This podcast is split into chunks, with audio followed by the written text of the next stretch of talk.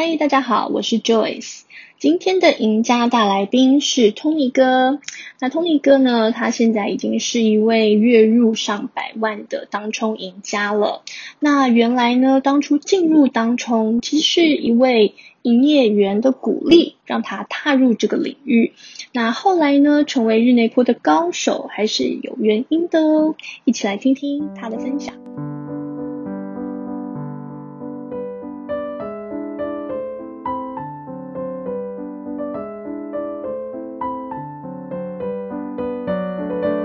Tony 哥，我知道你在。好的，我在。我还想听听大家分享就好了。就被我抓到，对不对？对。好啦，就是想问说，那对啊，亮说怎么办？亮说，其实对，因为我就看到这个标题，我觉得好像对我没什么影影响。那。哦，也是。想说听听大，因为我对我来讲，我都是前一天选股啦。那前一阵子量很大的时候，反而我比较苦恼，因为我都是用程式，就是会自己写那个参数，然后就选股嘛。那前一阵子跳出来，每天都七八十只，那我就要在手动的再把它删掉很多只下来。那嗯，这一个礼拜跳出来都三十只、二十几只，我觉得很开心啊，我就不用选了，全部空下去就好了。对啊，所以就是、嗯、那金额的话，其实就跟之之前差不多，所以对我来讲，反而是比较轻松啦，就省去了我还要再筛选的烦恼这样子。嗯，对，所以当市长好像没什么那 没有什么困扰哎、欸。对，那你有觉得就是量缩之后比较不会 A V 转吗？好像有哦，就是哎、欸，其实也不会，还是会转啊，只是说它的波幅变小了，像以前可能。上个月蛮明显哦，它可以从跌一趴变涨一趴，然后涨一趴再杀到第一趴，嗯、就是整天转来转去。那这个礼拜来讲，嗯、有转，但是幅度没有那么大，甚至昨天就整天都是早上半小时振幅完以后，后面就整个在盘整了，就是波动会变小啦。嗯、那当然热门股也变少了也有关系啊，所以整个市场的影响力就变小了。对啊，嗯，所以就是因为它振幅变小，所以所谓的那个大 A 转大 V 转，它发生的几率就相对小一点嘛，对不对？因为它波动其实还是会啊，我还是会哦，因为我是从当中做七年哦，所以那时候是从一千两百亿做上来的，啊，那中间也是，不过那时候真的狭幅盘整的几率是蛮多的，不会像现在每天波动都很大。嗯、可是，在狭幅中，它还是一个月会有个七八天吧，就是会。波动比较大，那我们基本上那时候我都是、嗯、平常就是没有，就是常常说的嘛，三年不开张，开张至三年啊，就是常常盘整很无聊，是不是让他自己晃？那赚的是赚那几天大行情这样子啊，嗯，对啊，所以如果量说可能就维持之前那样，那其实对我不知道对我来讲可能也不会太糟糕啦，因为有时候大起大落，有时候一天输二十万，然后赚二十万，我还宁可就是小赚小赔，偶尔大赚这样。可能还比较轻松一点，嗯、对，嗯，OK，所以其实影响不太，因为像那个 Tony 哥，你在交易的路上这么久了，所以现在的量缩可能它是一个比较值嘛，因为它从我们之前对，啊、对，那现在的量缩其实对早期你们这些资深的交易也也没有资深啊，早个几年进场而已啊，哪有你遇到很多？因为现在股。因为指数在万七万八嘛，所以其实股价相对那时候在做，可能八千点到一万点之间，可能股价有些是两倍以上了。所以现在的三千可能就三千亿、三千多亿的量，可能相对那时候的两千亿的量来说，成交量，因为它是价乘量嘛，所以成交值算过去有可能等同于那时候的两千，所以大家会觉得这阵子好像很辛苦啊，就是波动不大这样子，可能习惯了上个月的五六千亿，所以。才会变成这样，可是我觉得后后面后面会补量出来啦，因为它不可能就这样盘嘛，因为杀一波，然后量出来，然后再拉一波，这样就比较活泼了啦，嗯、对吧？那量不见是谁不玩啊？其实我我问我这个问题问、哦，其实我在想、欸，哎，是不是是不是有人在测试啊？就是因为月底要实施那个新的那个警警示制度嘛，对，就是连续几天当中量占比超过六成，然后就要关了嘛。嗯对啊，那他们可能想试试看，就是说量缩下去以后，呃，会不会比较好做？所以也刻意有量缩吧。我不知道，因为那个月底才执行，那现在提早反应感觉也不太对。不过可能大家提早习惯吧。对吧？那之后可以预估，可以预预预期的就是，哎，以后可能游乐场没那么多了，因为你可能都闹个几天，那就把你关起来了，然后就要另外找一个热闹的，那不会像航海这样子，你关一只还有两只嘛？可是每天都六成，那时候每天都超过六成的当冲比嘛，所以其实之后可能就不会有那么那么热闹的情况了，量缩应该是可以预期的。对啊，因为我都不想说量缩，那那谁不玩了？是毕业的人不玩了吗？那些违约交割的人不玩了吗？应该不是不玩吧？就是因为之前量都在航运嘛。那你看航运回月线的，那我们看二零一八年的国军那时候内部也是啊，回到季线以后，基本上就开始量缩缓跌了啊，就是他们就撤出了，然后就找下一个战场了啊，嗯、对吧、啊？那可能就像约大说的，他可能航运最近也会。可能偶尔做一下就单出这一块，然后找寻下一个比较好玩的战场了吧？我觉得应该是有这种迹象啦。所以因为原来的主流退出了嘛，所以他们要酝酿新的主流，可能还需要一点时间，所以量就会自然的就缩下来。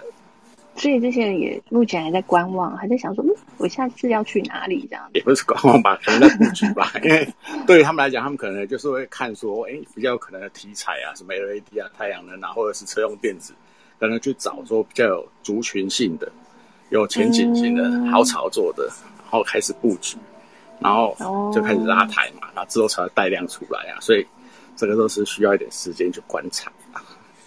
哦，是不是？我就说资深的就不一样啊，讲出来的。资深。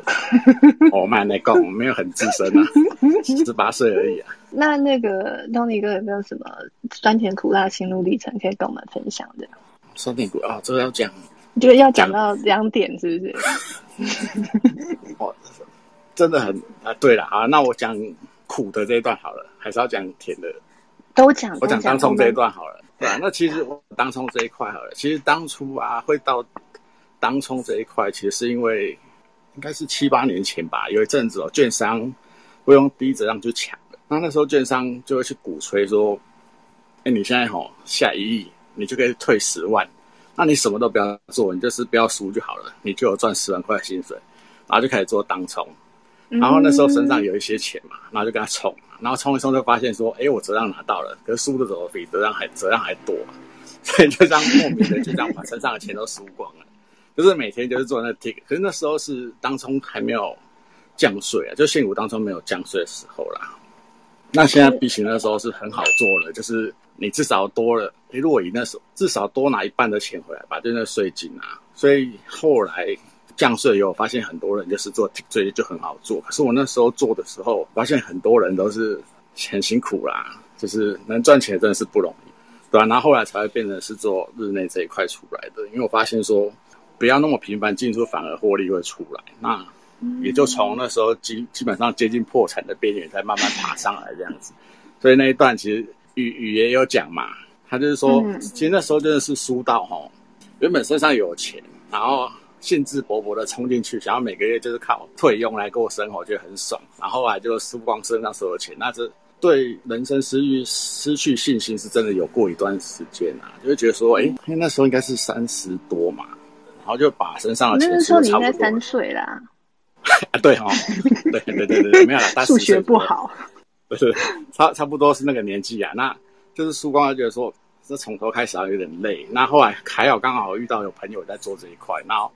后来就试着用新的方法去做，然后发现说，哎，原来那个叫日内。其实那时候并不知道什么叫日内什么，因为也没有跟别人网络什么去讨论什么。其实当初都没有在网络找当冲，都是自己在土法炼钢啊。那刚好身边有几个做当冲的朋友，那就是转换一个方法以后，发现说，哎，获利有出来了。虽然说量没有很大，可是获利反而比那时候多了。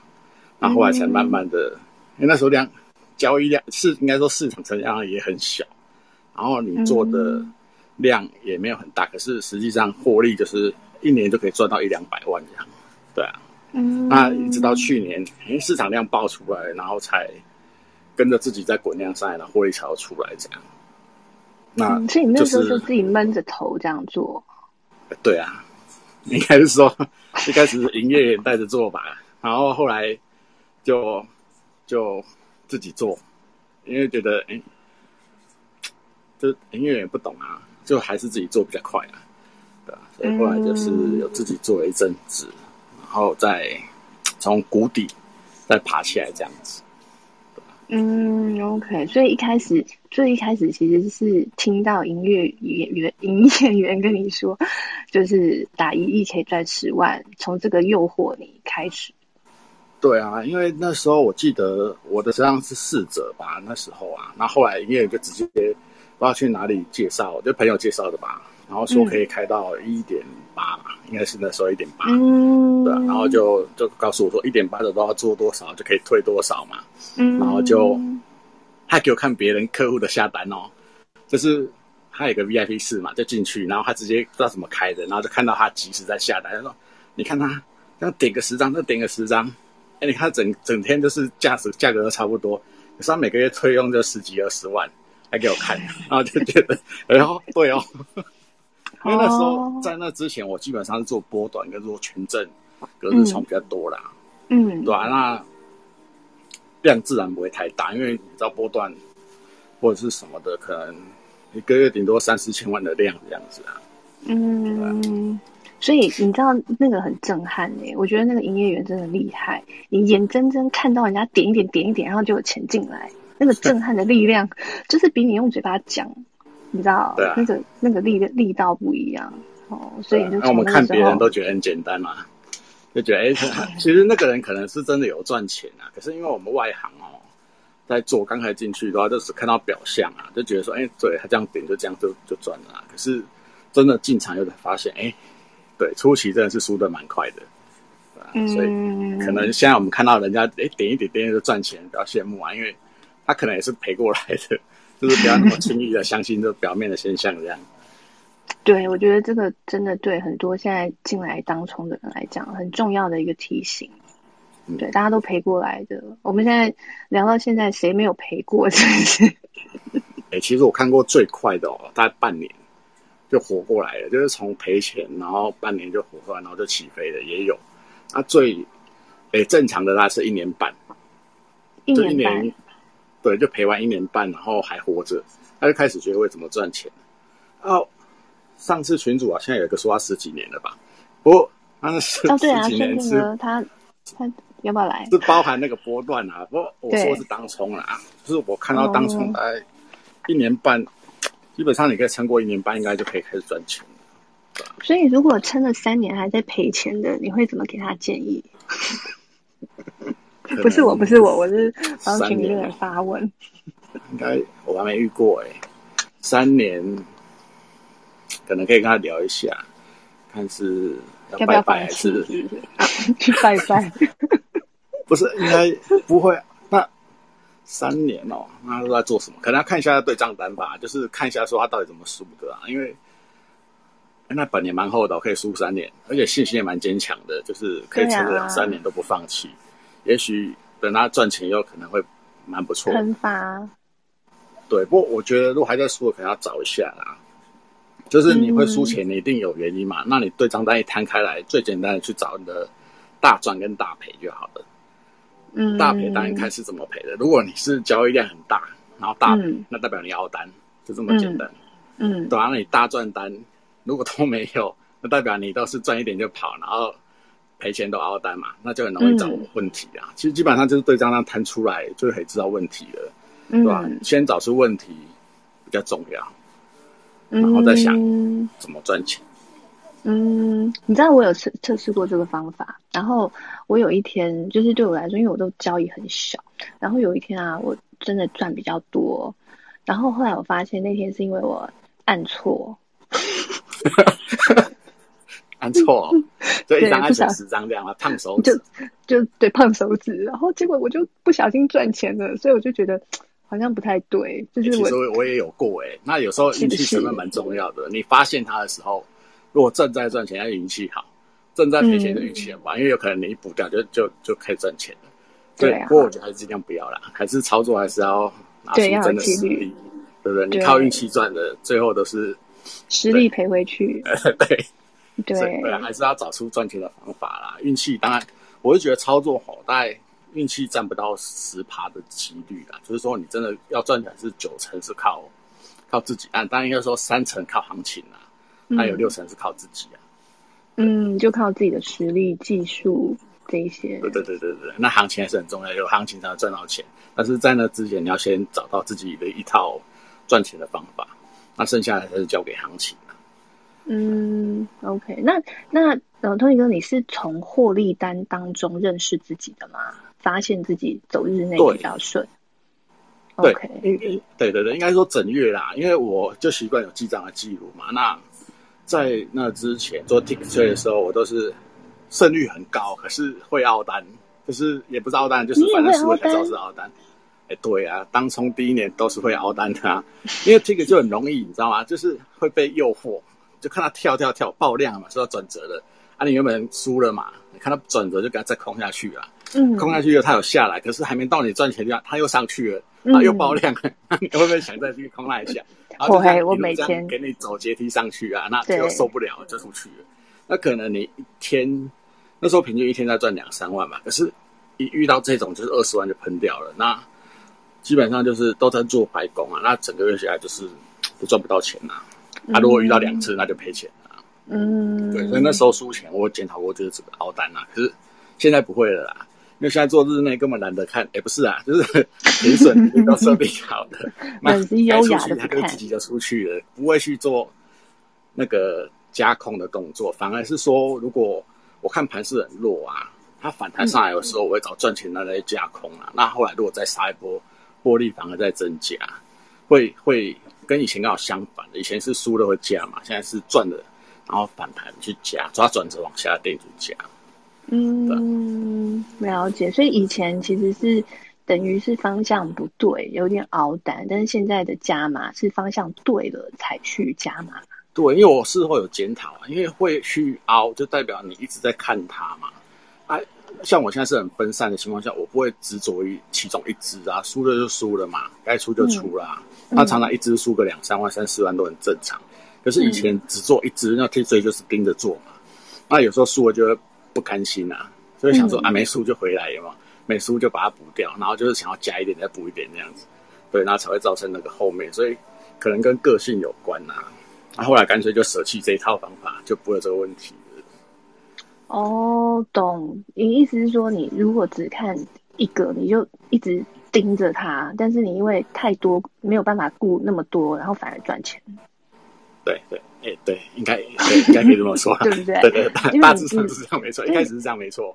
因为你来不及顾嘛。就是你分散你的注意力以后，你就不会执着于单只的亏损了，你就会用其他的获利补掉它的亏损，那你就不会有凹单的想法了。哦、那时候一开始转败为胜，应该是哦，就这个主要是这个原因。对，不要为了一棵树放弃后面的森林。对啊，就是以对啊，赚多赔少，然后去补掉那个亏的部分。嗯，OK，对，我觉得这真的是看个性诶，因为有些人真的，我不盯着他看，我就没有安全感。嗯，对，对，就是你一定要看着他，然后就就是忍不住就是就补啦、啊、什么的。对，我觉得这真的是看个性，但是要认识自己。啊啊、其实波段操作也有人会这样讲啊，他他就会说啊，你单一持股不能超过三成嘛，超过三成就。要减码之类的啊，如果股价一直涨，你就一直减码，就是你不能超过你总持股的三成，大概有点类似那种资产配置的概念啊。